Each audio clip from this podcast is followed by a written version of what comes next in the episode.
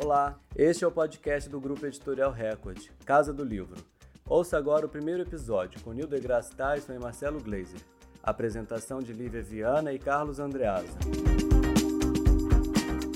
Que isso! Casa do Livro, uma revista eletrônica exclusiva do Grupo Editorial Record, estreando hoje.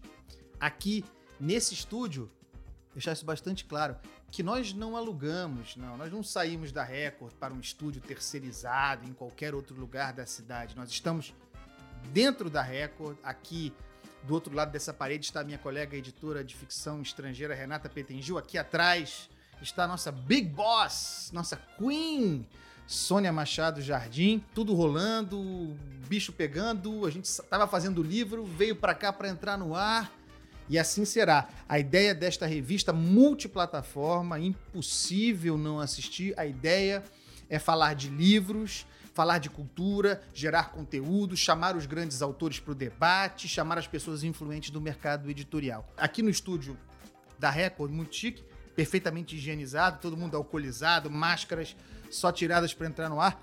Comigo aqui nesse estúdio para dividir esse programa com muita honra para mim, ela que é o presente e o futuro do mercado editorial, Lívia Viana. E aí, Livinha?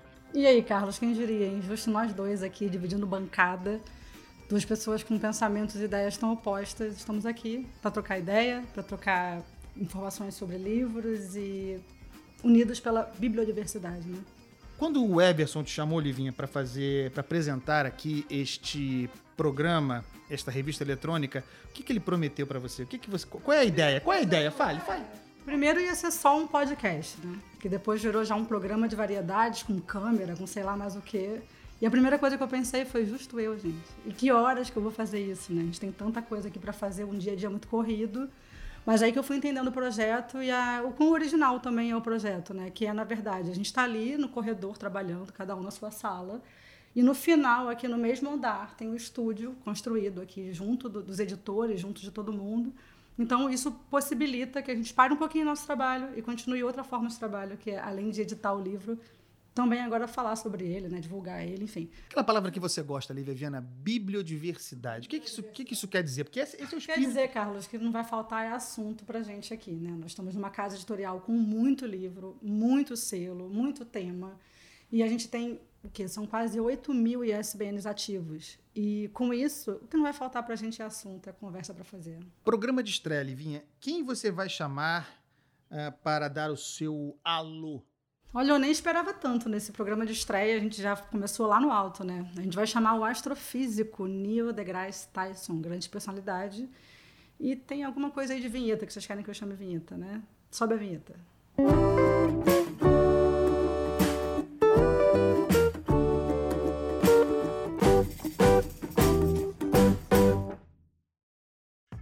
Oi, eu sou Neil deGrasse Tyson, seu astrofísico particular, e estou aqui na Casa do Livro para responder algumas das questões mais prementes do Brasil. Uau, gente, que sucesso. Ele mesmo, hein? Neil deGrasse Tyson, uma figura, enfim, altamente conhecida, o astrofísico mais importante do mundo, né? Ele que, enfim, faz documentário, é amigo de tudo, tudo quanto é celebridade, ele já virou até meme, rei da internet. E principalmente ele é uma figura imensa na divulgação científica, né? Ele está lançando com a gente aqui agora o Respostas de um Astrofísico, o primeiro livro dele na Record, que é esse livro aqui. Eu esqueci de falar uma coisa sobre ele, que ele faz tanta coisa que a gente acaba esquecendo. Ele é diretor também de um dos maiores planetários do mundo, mais importante, que é o de Nova York. Então essa é a estreia dele aqui na Record, Respostas de um Astrofísico. Eu vou pedir a palavra, Livrinha, agora, para falar de um dos maiores autores brasileiros. Está conosco também o grande, tenho a honra de ser editor dele, desenvolvemos uma amizade, o grande Marcelo Glazer. Tem quatro livros conosco aqui na Record, estão todos aqui na minha mão. O mais recente, o Caldeirão Azul, Universo, o Homem e seu Espírito, está aqui o livro um grande autor, uma grande figura também muito importante, além de ser um dos maiores intelectuais brasileiros, astrofísico, responsável por divulgar, muito importantemente, a física quântica, quebrar os mitos relativamente a esses assuntos, pensamento filosófico muito consistente, autor brasileiro, professor do Dartmouth College, grande figura, Marcelo Gleiser. Podia ficar falando horas aqui a seu respeito. Muito bem-vindo, é uma honra tê-lo conosco aqui nesse, nesse nosso, nossa, nossa revista eletrônica Casa do Livro. Não, o prazer é super meu e muito legal estar compartilhando esse programa com o Neil deGrasse Tyson, que aliás eu conheço bastante bem também. Oi, Marcelo, a gente não se encontra desde 2014, né? Que foi quando você veio para o Brasil para participar da Flip. Foi, aliás, uma participação antológica, inesquecível para todo mundo que estava lá. Para mim, um pouquinho mais, porque eu estava te acompanhando, eu estava lá, enfim, junto com você. E a gente chegou a tomar um café da manhã inesquecível, que foi com David Carr, um grande jornalista. Enfim, tinha mais gente também. E foi inesquecível a sua participação na Flip por alguns motivos, né? Um deles foi quando a gente saiu daquela mesa. Normalmente você sai das mesas da Flip debatendo a literatura, alguma coisa que, né? Um campo quase controlado. A gente saiu da sua mesa completamente atordoado. Eu lembro, eu saí, assim, eu lembro de sair daquela, daquela tenda que tem ali em Paraty, quando a gente sai da, da mesa de debate e olhar para o céu, pensar no mundo e ficou todo mundo, todo mundo mexido, assim, todo mundo que saiu da mesa saiu comentando que foi uma mesa diferente, diferente das outras mesas, que né, você sai ali com outro tipo de, de questões. Da sua a gente saiu com questões do mundo, de limites de quem sou eu, onde estou, e, enfim, foi, foi super interessante. E eu lembro de sentar para conversar com as pessoas e, e depois o assunto surgir de novo, né? Do, tipo, algumas questões que você traz sobre os limites do, do corpo, limites da ciência. Enfim, mexeu bastante com todo mundo que estava lá, foi bem inesquecível. Naquela ocasião, o Marcelo estava lançando A Ilha do Conhecimento. A Ilha do Conhecimento, que é justamente o livro cujo subtítulo é Os Limites da Ciência e a Busca por Sentido. Isso tem tudo a ver com o tema do programa de hoje, que é fé e ciência. Em tese, fé e ciência podem parecer temas totalmente antagônicos, polêmico nessa junção, mas se você for pensar que Einstein ele tinha uma vida espiritual forte, quer dizer que a vida, a ciência e a fé não precisam andar tão separadas assim. Tem um caminho aí. Enfim, vamos debater agora no programa qual é esse caminho entre fé e ciência, né? Glazer, o seguinte, a Lívia fez uma bela introdução sobre a questão desse episódio. A religiosidade, né, fé e ciência. Há muito preconceito na articulação entre essas coisas. Você é um quebrador desse preconceito. Queria te ouvir sobre essa relação em você e, portanto, na sua obra entre fé e ciência e conhecimento científico. Pois é, né? para mim, essa história da guerra entre a religião e a ciência é uma construção totalmente falsa, né? que as pessoas que são religiosas né, acham que a ciência quer roubar Deus delas. Né? Tem uma coisa assim, meio que a ciência é inimiga da fé. Né? Isso é uma grande besteira, por vários motivos. A primeira delas é a seguinte, é que é, existem vários cientistas que são pessoas profundamente religiosas de todas as fés que você pode imaginar, né? tanto no cristianismo como no judaísmo, islamismo, hinduísmo. A lista é, é tão grande quanto o número de religiões no planeta. Então, para essas pessoas que são cientistas, a fé delas não é, não impacta, não, né, não impacta de uma forma negativa a ciência. Pelo contrário, o que eles dizem é o seguinte: é que quanto mais eles entendem a natureza, quanto mais eles entendem o espírito humano, mais eles apreciam a obra de Deus, seja lá qual for o Deus deles. Então, para eles, a ciência passa a ser quase que uma espécie de mecanismo de devoção para determinada fé deles, né? O que acontece que, em geral, dá problemas, e realmente dá problemas, é quando um magistério interfere no outro magistério.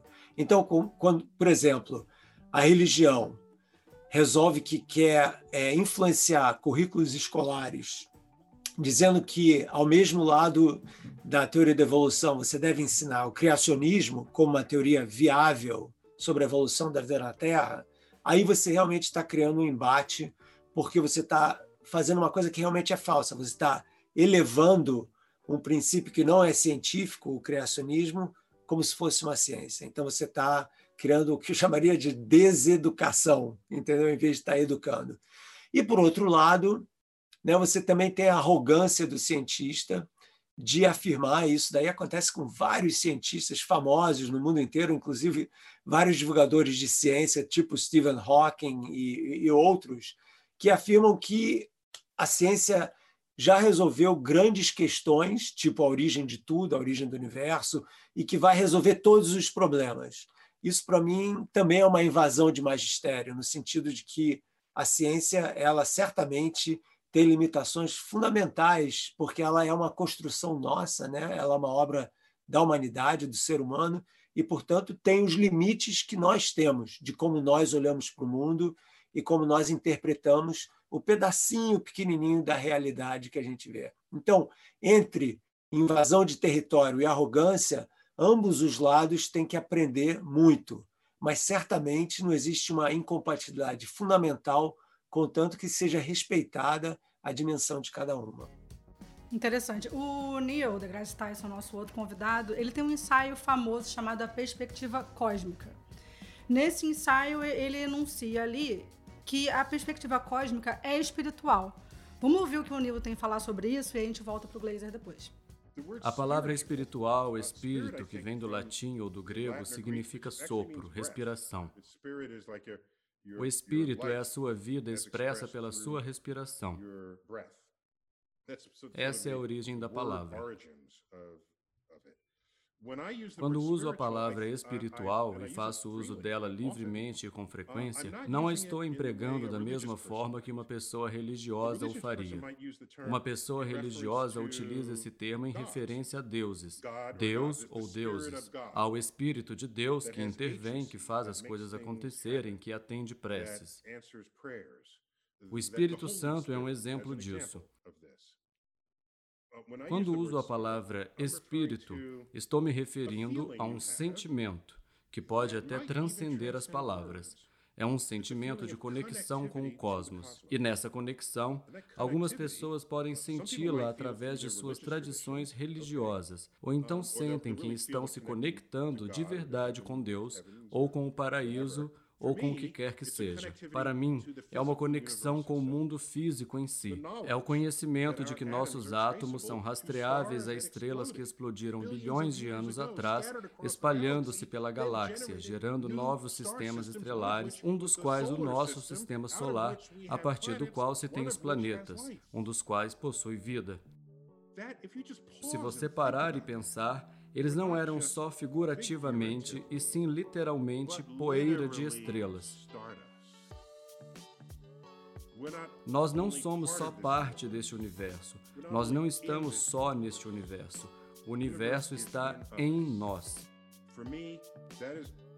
Para mim, esse é um conhecimento que se apoia num plano de iluminação espiritual. E repare que em nenhum momento eu mencionei santos, ou Deus, ou paraíso, ou inferno, porque isso vem a nós através da invocação dos métodos e das ferramentas da ciência. Você sabe, Livinha, que ouvindo o Neil, é, eu me lembrei de um dos livros que nós publicamos do Glazer, A Simples Beleza do Inesperado, está aqui na minha mão, que é um livro, talvez o livro mais livre do Glazer, se ele entende o que eu quero dizer. E eu, ouvindo o Neil deGrasse Tyson, pensei na liberdade do, liberdade do pensamento a partir do acúmulo de conhecimento. Eu queria te ouvir, Glazer, à luz do que disse o Neil agora, sobre o exercício da liberdade na, na tua obra, inclusive para escrever um livro como esse aqui, A Simples Beleza do Inesperado. Bom, eu devo dizer que, antes de mais nada, eu concordo 100% com o que o Neil falou. É, eu tenho uma visão muito parecida com a visão dele com relação ao que, que é espiritualidade. Quer dizer, você pode falar sobre espiritualidade de uma forma que é completamente independente de alguma fé religiosa tradicional. Né? Você fala da espiritualidade realmente como o papel da ideia do espírito, de aspirar. Né? Você aspira, você respira a natureza, você, ao mesmo tempo que você está é, trazendo a natureza para dentro de você com cada respiração, você também tem essa compreensão que o Neil falou muito bem, né, de que nós temos o um universo na gente. Né? Então eu acho sempre engraçado quando eu falo sobre essas coisas, eu falo, ei, você acha que você é jovem, que você tem 40, 50 anos, cara, ou 30, ou 17, cara, os seus átomos têm bilhões de anos de idade, entendeu? Você nada mais é do que um remanejo de coisas super velhas, entendeu? Só essa sua existência efêmera pode ser jovem, mas, cara, teu, os teus componentes são velhos pra caramba, né? Então, eu acho isso uma coisa, assim, muito bonita, né? Porque ela insere a gente nessa dança de criação e destruição que é a, a, assinatura do universo. Tudo no universo, tudo que tem uma história, né? Tem um princípio e um fim. E a gente faz parte dessa história de uma forma assim profunda e visceral, né? Então, muito legal ele ter falado isso e ainda eu queria complementar esse pensamento com mais uma ideia que é a palavra religião, né? Então tem várias maneiras da gente olhar para essa palavra religião, mas a maneira que eu gosto de olhar para ela é de religar, religare. Religar ao quê, né? Então se você olha para a teologia tradicional cristã, é, ou judia mesmo, você fala de Adão e Eva e eles são expulsos do paraíso, então eles perdem aquela conexão mais direta com Deus, né? Então a religião passa a ser uma, um esforço de você religar com essa divindade de uma forma mais concreta, né? Então eu trago essa essa compreensão da palavra religar em a gente, nós seres humanos, a gente tem que se religar com a natureza, a gente tem que se religar com o mundo natural de uma forma espiritual e para mim essa é a nossa única salvação, que aliás é um dos pontos que eu faço, que eu levanto no Simples Beleza e no Caldeirão Azul. E, aliás, em praticamente todos os meus livros, de uma forma ou de outra, eu falo sobre essa questão que para mim é essencial. Né? Então, falando um pouco sobre o que o Carlos levantou, né, essa ideia do exercício da liberdade né, que você pode ter no papel, né, que, que realmente é, é, vamos dizer assim, a marca de um escritor já meio tarimbado, né? Eu tenho mais de 14 livros, né? Então acho que chega um momento em que dentro do seu acúmulo de, de conhecimento profissional na ciência, na filosofia, na história, na história da ciência e os meus questionamentos existenciais pessoais mesmo, né? De quem sou eu, por que, que eu vivo dessa forma, quais são as escolhas que eu faço de forma que a minha vida tenha um significado que justifique eu acordar todo dia de manhã com um sorriso no rosto, falando, ok, estou eu aqui mais um dia, vamos fazer uma pequena diferença no mundo. Então, eu senti que eu precisava de um espaço para poder colocar isso no papel. E o Simples Beleza, de uma certa forma, é isso. Quer dizer, é um, é um, é um livro que conta um arco do meu aprendizado de como fazer essa, pis, essa pesca, que é uma aqui nos Estados Unidos eles chamam de fly fishing, que é uma pesca com uma isca artificial feita de penas de, de pássaros e tal, que é super zen, é uma atividade super zen que você tem que ir para o rio sozinho, se meter no meio do rio, e você tem que meio que entrar em sintonia com os peixes para pegar um peixe, entendeu? Não é aquela coisa de botar uma minhoca, uma sardinha no anzol e pegar o peixe, é uma coisa muito mais de imersão no mundo natural, né? E é complicado, tem toda uma parte técnica e tal. Então, eu faço um arco de como que eu aprendi a fazer esse tipo de pesca. Quer dizer, eu, o aprendiz, né, o, o aprendiz de monge no monastério, no monastério aí no mundo natural, ao mesmo tempo que eu ia viajando pelo mundo, falando sobre a minha ciência e a minha literatura, minha, as coisas que eu escrevo em vários lugares, né?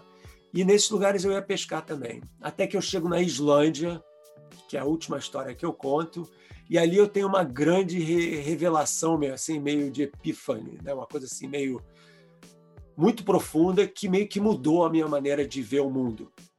E eu traduzo essa visão, essa nova visão minha de mundo no finalzinho do Simples Beleza e eu começo a elaborar ela com mais detalhes no Caldeirão Azul. E eu prometo aos leitores aí que estão ligados que nos próximos três livros que eu estou escrevendo no momento, essa visão de mundo vai ser cristalizada de uma forma que eu acho vai ser bastante importante para todo mundo. É muito interessante esse seu modo de criar, Marcelo. Fica claro para quem está lendo você que tá, tem muita epifania ali. Você se deixa, isso faz parte da liberdade que o Carlos mencionou, que tem a ver com deixar acontecer e você se permitir estar tá numas epifanias como essa de, como você acabou de contar aqui pra gente, e o tempo todo a ciência é a serviço desse mistério que nos cerca, né? E é por isso que quando a gente termina um livro seu, a gente está sempre você vai digerindo aquilo tudo, né? Você vai, você realmente muda a sua forma de, de receber qualquer outra coisa. Para mim foi muito marcante a Ilha do Conhecimento, que foi um, um livro que que foi, foi, o primeiro livro que eu li seu, que foi em 2014 e enfim é, é altamente recomendável. E agora nós vamos no, aqui no nosso, no nosso programa Casa do Livro, temos o quadro Dica de Leitura.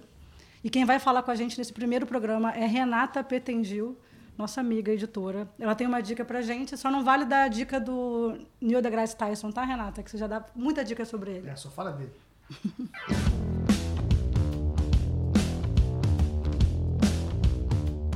Oi, eu sou a Renata Petengil, editora, e eu tô aqui para indicar uma leitura para vocês. Essa é a nova obra do pensador francês Edgar Morin. É hora de mudarmos de via as lições do coronavírus que nós estamos lançando pelo selo Bertrand. No primeiro capítulo, o Morin apresenta 15 lições que o coronavírus nos ensinou. São lições sobre ciência e medicina, lições sobre a gestão da pandemia no mundo, são lições sobre a nossa relação com a morte, entre outras. No segundo capítulo, ele apresenta os nove desafios que serão enfrentados no pós-corona. A crise econômica, a crise da democracia, os desafios das incertezas. E no terceiro capítulo, o último capítulo, ele apresenta propostas de mudanças de via que passam por reformas econômicas, reformas políticas, reformas sociais, todas elas com a intenção de abrir um caminho para a regeneração da civilização. Essa é uma leitura obrigatória se você quiser entender o momento e se preparar para contribuir para um mundo melhor. Eu espero que os meus colegas no estúdio e quem estiver nos acompanhando goste dessa dica de leitura, leia o livro e recomende para os amigos. Eu quero, hein? Eu quero uma cópia desse livro, pessoal. Ô, Vamos Marcelo, mandar para Marcelo. mandando hoje para você. Em breve estará aí na, em suas mãos. Livinha, Vai ter muito livro aí para pensar sobre esse, essa pós-pandemia que a gente está prestes a tentar entender tudo o que aconteceu, né?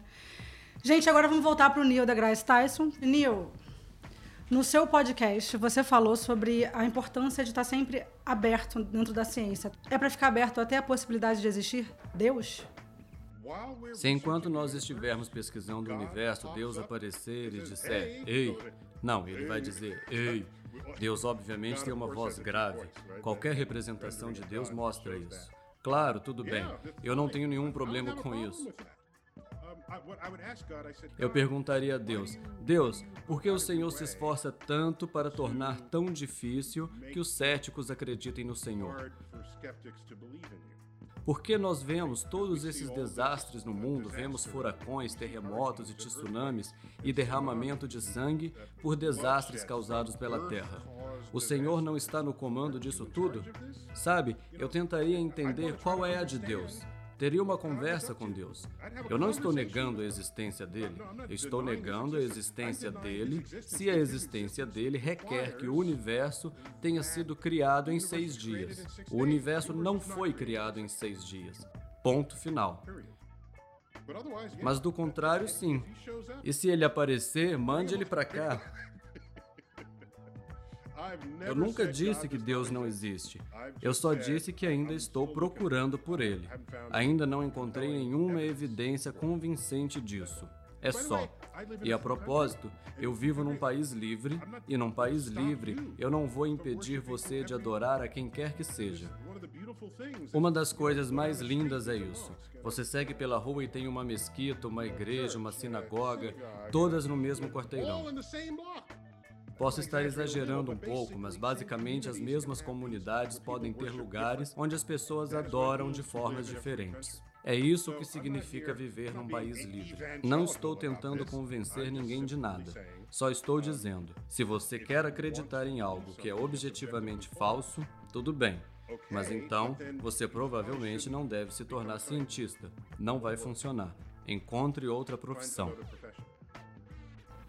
O Glazer, eu tinha uma pergunta aqui e tenho para te fazer em seguida, mas eu vou usar antes essa reflexão do, do Neil deGrasse Tyson para te ouvir sobre busca por Deus. Né? Se você tem algo, se você sente algo assim, né? É, o que a gente pode chamar de busca por Deus, mas esse Deus podendo ser é, qualquer coisa que mobilize a sua fé. Pois é, eu achei que o Neil estava indo muito bem, né? ele estava se posicionando muito bem como agnóstico, que aliás é a minha posição exatamente. Né? O agnóstico é aquela pessoa que não vê nenhuma evidência concreta para acreditar em alguma forma de divindade, mas, por outro lado, também não pode negar categoricamente que não existe Deus, porque a gente não tem nenhuma evidência contrária também. Né? Esse é que é o ponto, né? que Deus é complicado, né? É aquela coisa de, o fato de você não ver não significa que não existe, né? É aquela ideia de ausência de evidência não é a mesma coisa do que evidência de ausência, né? Então ele estava indo muito bem até o comentário final dele. O comentário final dele eu discordo, porque no comentário final dele ele diz: se você acredita numa coisa que não existe, você não deveria ser cientista. Né? Então ele meio que se contradisse um pouco ali, porque cientistas certamente acreditam em coisas que não existem o tempo todo, é, e inclusive Deus, né? Como, como eu comentei antes, né? Existem vários cientistas de primeira linha que são pessoas religiosas. Então o ponto não é esse, entendeu? O ponto para mim é a questão de que ambas a religião, a ciência e a religião, elas respondem a anseios humanos que são de certa forma muito semelhantes. Elas usam roupas diferentes, elas usam metodologias diferentes, mas elas estão fazendo. As perguntas são muito parecidas, né? Elas são tipo: da onde que veio tudo? Né? É, por que, que existe o mundo? Né? Por que, que eu existo? Né? Qual é o sentido da minha vida?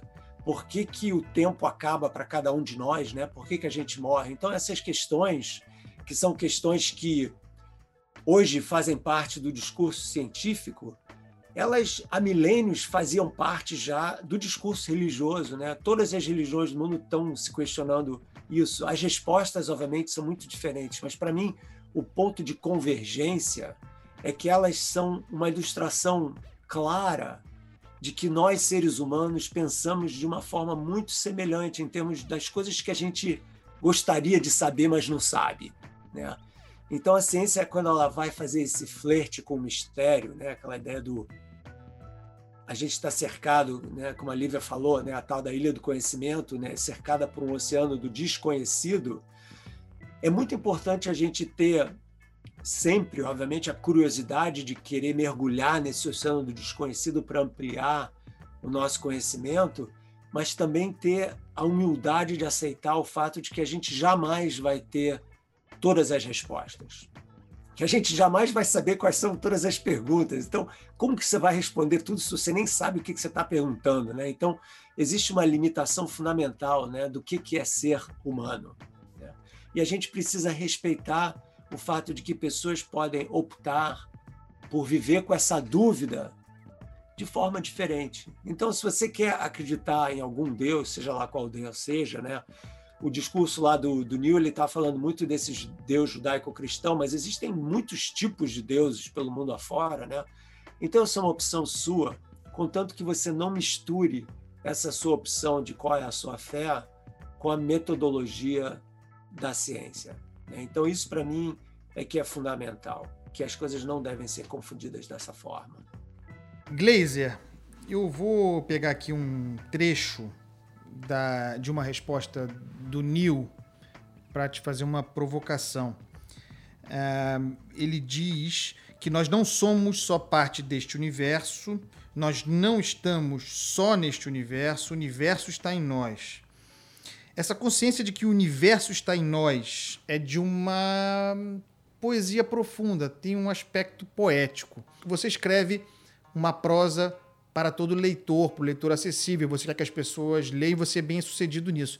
Mas essa dimensão poética, é, ela é consciente na sua obra? Você tem uma ideia de poesia, de lirismo, também como forma de seduzir o seu leitor?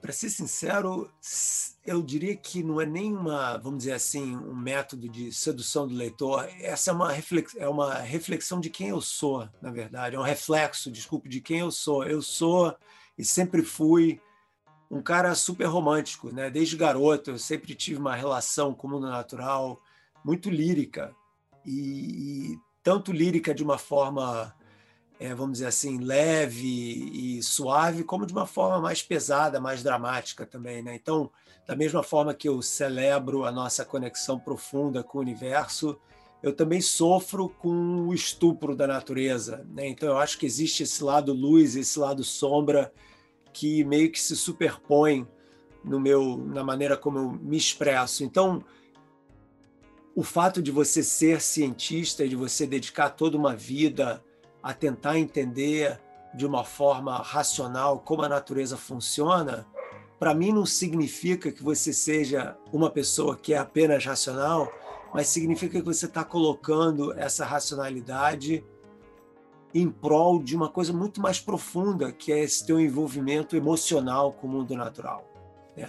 Eu acho que isso é refletido nesses livros, nesses textos, em que eu quero mostrar para o leitor, cara, ciência é muito mais do que um bando de equações, um bando de dados. Ciência é uma visão de mundo, é uma aproximação da humanidade com a coisa da qual nós somos parte, que é justamente a natureza, a ideia de que nós carregamos o universo na gente, né? E como não escrever poesia sobre isso?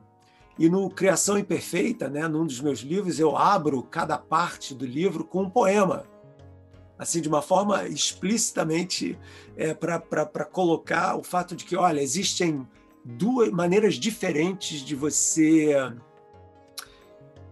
contar essa história da relação do homem com a natureza, né? Você pode contar ela de uma forma poética, mística, meio mágica até, ou você pode escrever ela de uma forma mais racional, mais concreta, mais científica, mas sempre com aquela prosa que nunca esquece do lirismo, da beleza do mundo natural. Então eu tento fazer uma combinação das duas coisas, porque sinceramente eu acho que eu sou uma pessoa meio assim mesmo. Ah, que legal. Dá pra, dá pra ver essa reflexão. Livinha, antes de você avançar aí, o Glazer fez referência ao Criação Imperfeita. Estou mostrando aqui o livro. É o primeiro livro do Marcelo Glazer conosco. Um livro de 2010. Uma beleza, um best-seller. O livro vende uma, vendeu uma barbaridade, vende ainda. E esse é um projeto, uma capa nova que nós fizemos recentemente é para esse livro tão importante, Livinha. Agora então a gente vai para a palavra do livreiro, que é mais um quadro que a gente tem no nosso Casa do Livro. E quem vai falar com a gente hoje é uma figura mítica do mercado livreiro carioca, que é a Ana da Argumento. Grande Argumento Ana. é um grande, uma grande livraria, né? Uma livraria. Resistência. Carlos né? gosta muito do, no bairro dele, do Resistência. Leblon. Resistência. Mandar um beijo para Laura. Para Laura, para Marcos, para toda aquela Ana. família Gasparian que nos deu, inclusive, a, a, Paz e Terra, que é um dos selos que a gente edita aqui. O Fernando Gasparian foi o fundador da Paz e Terra. Bem lembrado. Onde hoje é editado Paulo Freire, Foucault. E se deixar, eu falo muito da Paz e Terra aqui, porque eu edito a Paz e Terra hoje em dia. Mas vamos pular então para a palavra do livreiro. Ana, fala com a gente.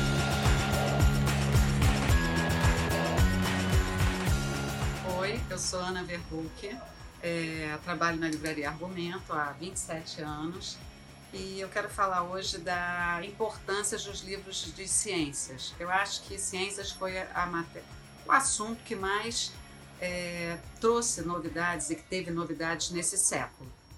Então, eu acho que as pessoas também estão mais interessadas. Fora isso, acho que também com a globalização, com a mídia e tudo, os cientistas ficaram mais próximos da gente. Então a gente também quer saber o que acontece. Então é óbvio e certo que teve um crescimento de vendas de livros de ciências esses últimos anos. É, você tem nas listas dos mais vendidos livros do Stephen Hawking, do Marcelo Glazer e de vários outros. Então, todos os livros que saem com uma maneira é, se, escritos de uma maneira didática e fácil são super bem vendidos e são muito todo mundo tem interesse. Então, que venham mais livros dessa desse tipo. O Glazer, uma pergunta, fugindo um pouco do nosso tema aqui, para dar uma desviada. Você tem o hábito de frequentar livrarias? Você é bem servido de livrarias aí na tua área? Pois é, aqui a minha cidade é meio pequena, né? Mas a gente tem duas boas livrarias é, e eu gosto muito de ir nas livrarias, mas eu sou, na verdade, rato de biblioteca mesmo.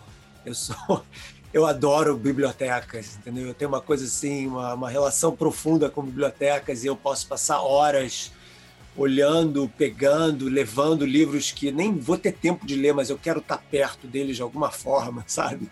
E alguns, obviamente, eu leio e uso na pesquisa dos meus livros e tal, mas para mim a biblioteca é uma espécie de templo sagrado, né? Que cara, que celebra a criatividade humana assim de todas as formas possíveis, né? Então eu acho assim sensacional. Mas sim, a gente tem a sorte de ter umas duas livrarias bem legais aqui na cidadezinha que eu moro também. Nil, vamos voltar então num assunto que a gente acabou de falar com o Marcelo Glazer, que é a questão de ser agnóstico. A gente já sabe que Marcelo também se considera agnóstico, isso é. a pessoa que não afirma que Deus não existe, né? Conta um pouquinho pra gente o que, que isso tudo quer dizer. Se a sua única questão é a existência ou a não existência de Deus, então o comentário do Marcelo é preciso. Mas se a existência de Deus carrega consigo um catálogo inteiro de outras coisas nas quais se deve acreditar, e esse catálogo inclui afirmações que podem ser objetivamente comprovadas como falsas. Se isso faz diferença para você, isso interfere na sua crença na existência de Deus? Pode interferir? Não sei. Enfim, existem afirmações feitas em tradições religiosas que você pode botar a teste. E isso acontece na esfera da ciência. Você vai dizer que ficou doente porque pecou? Eu posso realizar experimentos para mostrar que essa afirmação é falsa, porque nós agora conhecemos as causas das doenças. Eles não sabiam na Bíblia. Houve uma era pré-científica.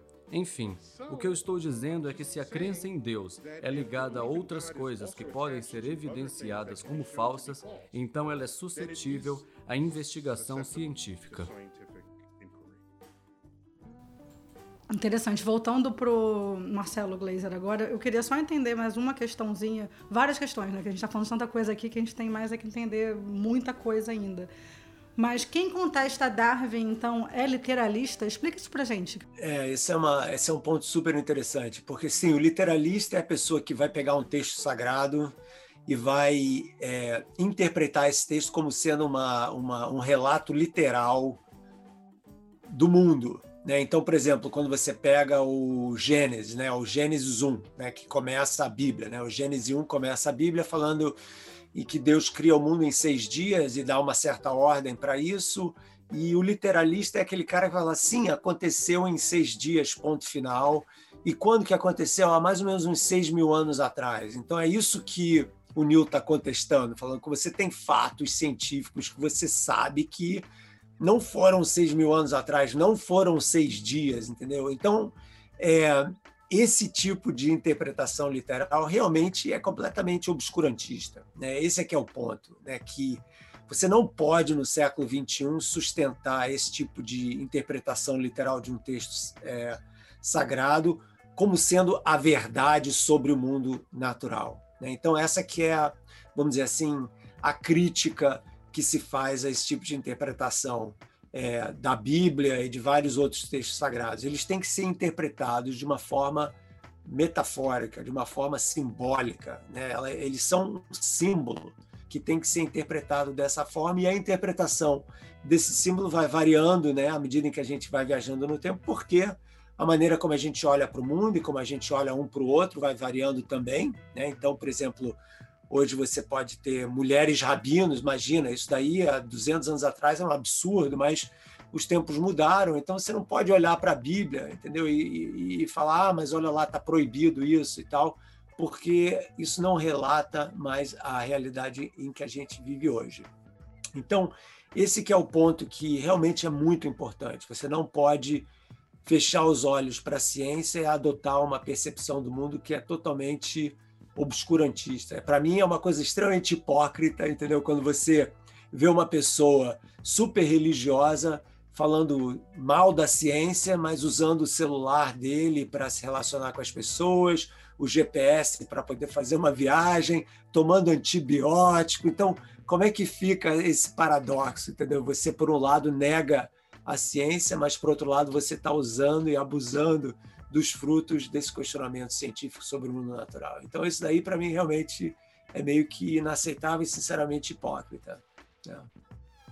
Obrigado, Glazer. Vou fazer agora a última pergunta para o Neil deGrasse Tyson sobre o livro que nós estamos lançando, está aqui na minha mão, Respostas de um Astrofísico. No livro, Neil, você insiste muito, defende muito a posição de que é muito importante manter a religião longe das salas de aula de ciências. Qual é a importância dessa separação? A religião é uma força importante naquilo que moldou a civilização como a conhecemos. Para o bem e para o mal. Essas duas forças operaram, mas o mesmo é verdade para a ciência. A ciência nos deu a bomba, caramba. Quando você aprende sobre ciência, deve aprender sobre as coisas boas e as coisas ruins. Eu não digo que não se deve ter religião na escola. Estou dizendo que, da forma como a religião é concebida e ensinada, não é ciência e por isso não tem lugar na aula de ciências. Porque numa aula de ciências é permitido que você teste algo e mostre se é falso ou não. A religião não permite que se faça isso. Não há nenhum lugar no cristianismo onde se diga: faça esse experimento e você poderá descobrir que Jesus nunca existiu, é falso, e seus ensinamentos. Não, não há nenhum caminho que o leve a esse lugar na religião. Então, isso não é ciência. Enfim, eu escrevi isso e minha intenção era mais pura e simples. Ela não tem lugar apenas na aula de ciências. Glazer, queria te ouvir a respeito disso, da presença da religião. Você é um professor, né? Da presença da religião em sala de aula. Talvez seja inevitável em certo sentido, mas como lidar com isso? Eu acho que a colocação do Neil é perfeita, que não é que você não queira ou não deva ensinar religião, é que você não deve ensinar religião numa aula de ciências, vamos dizer assim. Se você está ensinando leis do movimento, ou como brilha uma estrela, ou reações químicas, ou a história da vida na Terra, isso não tem nada a ver com religião. Mas não significa que você não pode ter uma aula de antropologia cultural, uma aula de filosofia, uma aula de teologia, em que os assuntos da religião, e você pode ter uma aula sobre religião comparada, né, em que você estuda religiões do mundo inteiro, de culturas diferentes. Eu acho isso tudo super válido. Né? E, aliás, no meu primeiro livro de todos, há um tempo atrás, o Dança do Universo, eu começo o livro falando sobre mitos de criação de várias religiões diferentes, porque eu queria comparar esses mitos de criação com os relatos científicos de criação da cosmologia moderna. Então você se você for muito cuidadoso, você pode fazer esse tipo de atividade, vamos dizer, numa sala de aula. Eu, por exemplo, eu ensino um curso chamado Física para Poetas aqui na minha universidade, Dartmouth, que é super popular, que aliás eu estou meio que reproduzindo no meu canal do YouTube agora, para quem quiser ver. Né? E nesse curso eu provoco os alunos a pensar sobre aonde a religião e a ciência podem ser aspectos complementares do saber e aonde eles são aspectos que realmente são incompatíveis do saber. Né? Então você tem que a resposta não é branco ou preto, vamos dizer assim, entendeu? Existem graduações, gradações diferentes e a gente tem que entender onde que cada uma cabe no momento certo, no contexto certo. Mas certamente é, falar que as leis da natureza foram criadas por Deus numa aula de física, você está invadindo territórios, magistérios que não deveriam ser invadidos. A gente fica com o Marcelo Glazer, mas se despede do Neil deGrasse Tyson. Muito obrigado, Neil, pela sua participação. Está lançando pela Record, primeiro livro dele conosco, Respostas de um Astrofísico. E o Marcelo Glazer, este grande autor, grande intelectual, fica conosco para aquele que talvez seja o maior desafio Ih, é de sua carreira. Ninguém venceu esse teste. Verdade. É o momento do desafio literário. Marcelo Gleiser, eu vou te fazer algumas perguntas relativamente ao mundo dos livros, o mundo dos livros, o universo dos livros da Record, e você vai ter A, B e C. As três respostas eu vou te dizer quais são, qual é a pergunta e quais são as respostas. Vamos ver como você vai sair. O tempo está correndo. Você terá. Quanto tempo ele tem, diretor? Diretor, informa que você. Cinco minutos? É muito tempo. Que isso? Tá bom, vamos lá. Pergunta 1. Um. Qual o título da autobiografia de Gabriel Garcia Marques, autor que já vendeu mais de 40 milhões de livros em 36 idiomas? A. Amor nos tempos de cólera. B. 100 anos de solidão. C. Viver para contar. Viver para contar. C. Ponto para Marcelo Gleiser. Próxima pergunta. Quantos anos tinha Hermann Hesse ah, tá de brincadeira essa pergunta. Quantos anos tinha Hermann Hesse quando publicou O Lobo da Steppe? É brincadeira com o nosso autor isso. A, 50 anos. B, 65 anos. C, 25 anos. Marcelo Gleiser. 25 anos. Errou! Era 50 anos. 3. Quantos livros já vendeu o autor Jeff. Ah, brincadeira. Essas perguntas do nosso autor. Vai derrubando o nosso autor. Quantos livros já vendeu o autor Jeffrey Archer no mundo? A. 175 milhões. B. 75 milhões. C. 275 milhões. Pô, eu queria ser esse cara, hein? Sinceramente. Sei lá, B, não tenho a menor ideia. Uh, C, cara, 275 milhões. Quarta pergunta. Essas perguntas não tem como acertar, Marcelo Gleiser, sinceramente. Qual foi o primeiro livro lançado pela Rosa dos Tempos, selo fundado em 1990, editado por Lívia Viana, pioneiro na literatura feminista no Brasil? Letra A: Martelo das Feiticeiras. B: Os Seis Meses em que Fui Homem. C: eunucos no reino de Deus? Martelo das feiticeiras. Errou! Pô, difícil, era, era a letra B. Não, você acertou o que dava pra acertar. Cinco. Pergunta 5. Vidas Secas. Obra-prima de Graciliano Ramos. Já vendeu 1,8 milhão de cópias. Quantas edições este clássico já alcançou, Marcelo Gleiser? A. 142 edições. B. 152 edições. C. 132 edições. Eu que sou editor não sei dessa essa resposta. 132 edições, não tenho a menor ideia. Uh, por 10, 142, era a letra A. 6. Livro que está há 52 semanas na lista do The New York Times. A. A Paciente Silenciosa. B. A Garota no Trem. C. Boneco de Neve. A Garota no Trem. I don't know. Já foi. A Paciente Silenciosa, rapaz. 7. Antes de ser publicado pela editora Record, Graciliano Ramos já foi publicado por outra editora atualmente também parte do grupo editorial Record. Que editora foi essa? A. Civilização Brasileira. B. Paz e Terra. C. José Olímpio. Todas editadas pela Lívia. José Olimpo. Aê.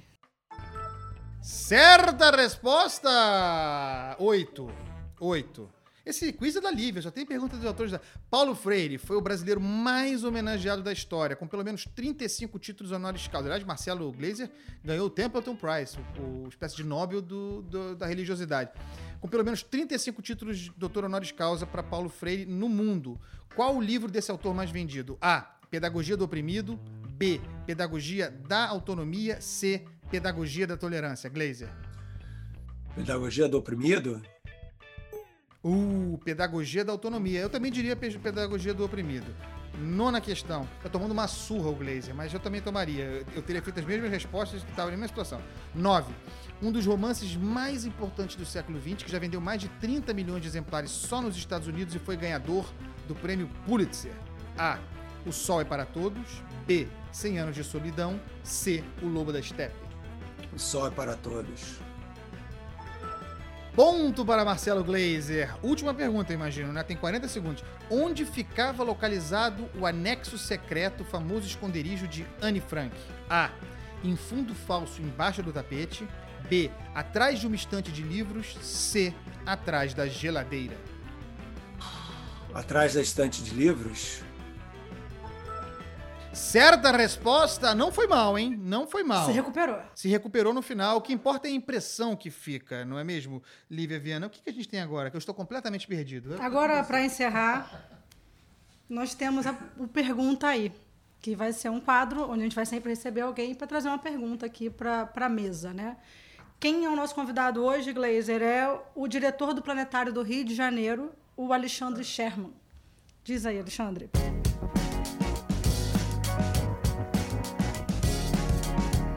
Olá, Glazer. Alexandre Sherman, astrônomo aqui do Rio de Janeiro. Queria mandar um forte abraço virtual para você, te dar os parabéns pela sua carreira brilhante, você é uma inspiração para todos nós. E eu queria aproveitar essa oportunidade para pedir para você comentar o estranho e inusitado fato que nós vivemos hoje numa era da informação, numa era altamente científica, que nós temos já condições de mandar pessoas a Marte e estamos batalhando com pessoas que ainda insistem que a Terra é plana. Como é que você lida com isso e qual é a dica que você tem para nós sairmos dessa, desse conflito que nós estamos vivendo hoje, essa, esse descolamento entre a ciência de ponta e a população de modo geral. Forte abraço. Bom, pergunta excelente. Tem várias maneiras da gente pensar sobre isso, né? Eu acho que nenhuma delas é assim absolutamente correta ou não, né? Mas eu acho que eu vou levantar algumas possibilidades aqui. Uma delas é que a ciência nos últimos 20 anos, mais ou menos, se tornou um pouco inconveniente para certos grupos de interesse. Né? Então, por exemplo, é, o fato da gente ter confirmado cientificamente que o aquecimento global não só está acontecendo, como ele é causado por pela ação humana na atmosfera, por causa da industrialização cada vez mais acelerada da sociedade, incomoda os grupos de interesse do petróleo, dos combustíveis fósseis e outros. Então, esses grupos de interesse eles contrataram é, pessoas que são assim extremamente é, eficientes na arte de confundir as pessoas, que, por exemplo, foram as mesmas companhias, mesmas firmas que trabalharam quando as empresas americanas do cigarro estavam sendo condenadas, que, dizendo que cigarro fazia mal à saúde, foram elas que levantaram as dúvidas, que criaram esse meio que caos de desinformação com relação ao cigarro. Essas mesmas empresas estão fazendo a mesma coisa para atender ao interesse desses desses, desses grupos. Então, o que acontece? Quando você faz isso, você a arma aqui é ameaçar a credibilidade da ciência, dos cientistas, né? dizer que eles são oportunistas, que eles ficam falando isso porque eles querem ganhar bolsa de pesquisa, mas eles não estão interessados na verdade. E quando você faz isso, então você abre a porta para uma série de caminhos falsos de informação se alastrarem pelo mundo. Né? Então, os oportunistas que querem um momento na fama, que querem ficar famosos usando o que eles hoje podem fazer, que é a mídia social, né? se, se utilizam desse fato para poder tecer essas histórias completamente absurdas né? de que a Terra é plana, de que vacinas são, fazem mal, teorias da conspiração assim completamente é, fora da realidade. Então, para mim, essa é uma das razões. Uma outra razão é que, como a ciência vai avançando, ela vai ficando cada vez mais complexa, né? cada vez mais intransponível, cada vez mais distante da vida das pessoas, mas, por outro lado, as pessoas meio que se sentem controladas pela ciência, pela tecnologia. Você tem que tomar vacina, você tem que comer desse jeito, não come chocolate, come chocolate, não toma café, toma café. Então, as pessoas meio que querem se rebelar, um sistema quase que anárquico com relação a esse, essa ordem, vamos dizer assim, da ciência que vem de cima para baixo, né, a autoridade científica que, em geral, se alia à autoridade do governo. Né? Então, a gente vê que várias vezes, em vários países, por exemplo, aqui nos Estados Unidos, da onde eu estou falando, isso é meio parecido com o Brasil, né? e a situação política também é meio parecida com a do Brasil, em que a gente tem um culto a um presidente que vai contra o conhecimento científico, né? E isso atende justamente a essa necessidade de rebeldia, de anarquismo que essas pessoas têm é, quando elas se entregam a esse tipo de culto. Então, eu espero que isso seja uma onda que vá passar, entendeu? E o que, que a gente pode fazer, como o Alexandre estava perguntando, a única coisa que a gente pode fazer como educador é educar, é você abrir o máximo de canais possíveis para você poder falar com as pessoas sobre ciência de uma forma direta, que é o, por exemplo, que eu estou fazendo com o meu canal do YouTube, que o Neil deGrasse Tyson faz com os twitters deles, com as séries de documentários dele, de forma que, ah, pelo menos em alguns lugares nessa mídia social, no mundo da internet, as pessoas tenham acesso à informação que tem credibilidade, que seja de qualidade e que seja acessível àquele que não é formado no assunto. Né? Então, a única maneira que a gente tem para combater o obscurantismo é você armar as pessoas com o pensamento crítico necessário para poder distinguir o que é crível do que não é. Né? Então, acho que essa é a única maneira e a educação é o caminho. Marcelo Gleiser. Podia ficar aqui mais duas horas, né, Livinha? Sim, conversando. Uma honra tê-lo aqui conosco no programa de estreia, no episódio de estreia desse multiplataforma a Casa do Livro. Muito obrigado mesmo. Aliás, Marcelo, deixa aí pra gente o seu canal do YouTube. Você falou sobre ele duas vezes, mas não deixou o endereço. Qual é? No canal do YouTube é só você ir no youtube.com barra C barra C Marcelo Glazer. Então, se você procurar Marcelo Glazer no canal do YouTube, todo mundo vai achar. É mole. Obrigado, Glazer. Muito obrigado mesmo pela sua presença. Nada, um prazer. Um abraço a vocês todos e parabéns pela iniciativa aí, que é super importante. Obrigada por ter topado com a gente, ser o primeiro, quase que a cobaia do nosso programa. Obrigada. Mas deu certo no final, sobrevivemos. Você também né? está com uma luxuosa presença aqui. Né? Luxuosíssima. Né? Livinha, foi bom para você? Perfeito. Muito obrigado pela parceria. Vamos voltar. Tchau, pessoal. Casa do Livro, programa mensal. Fique atento aí, um produto exclusivo do Grupo Editorial Record. Tchau.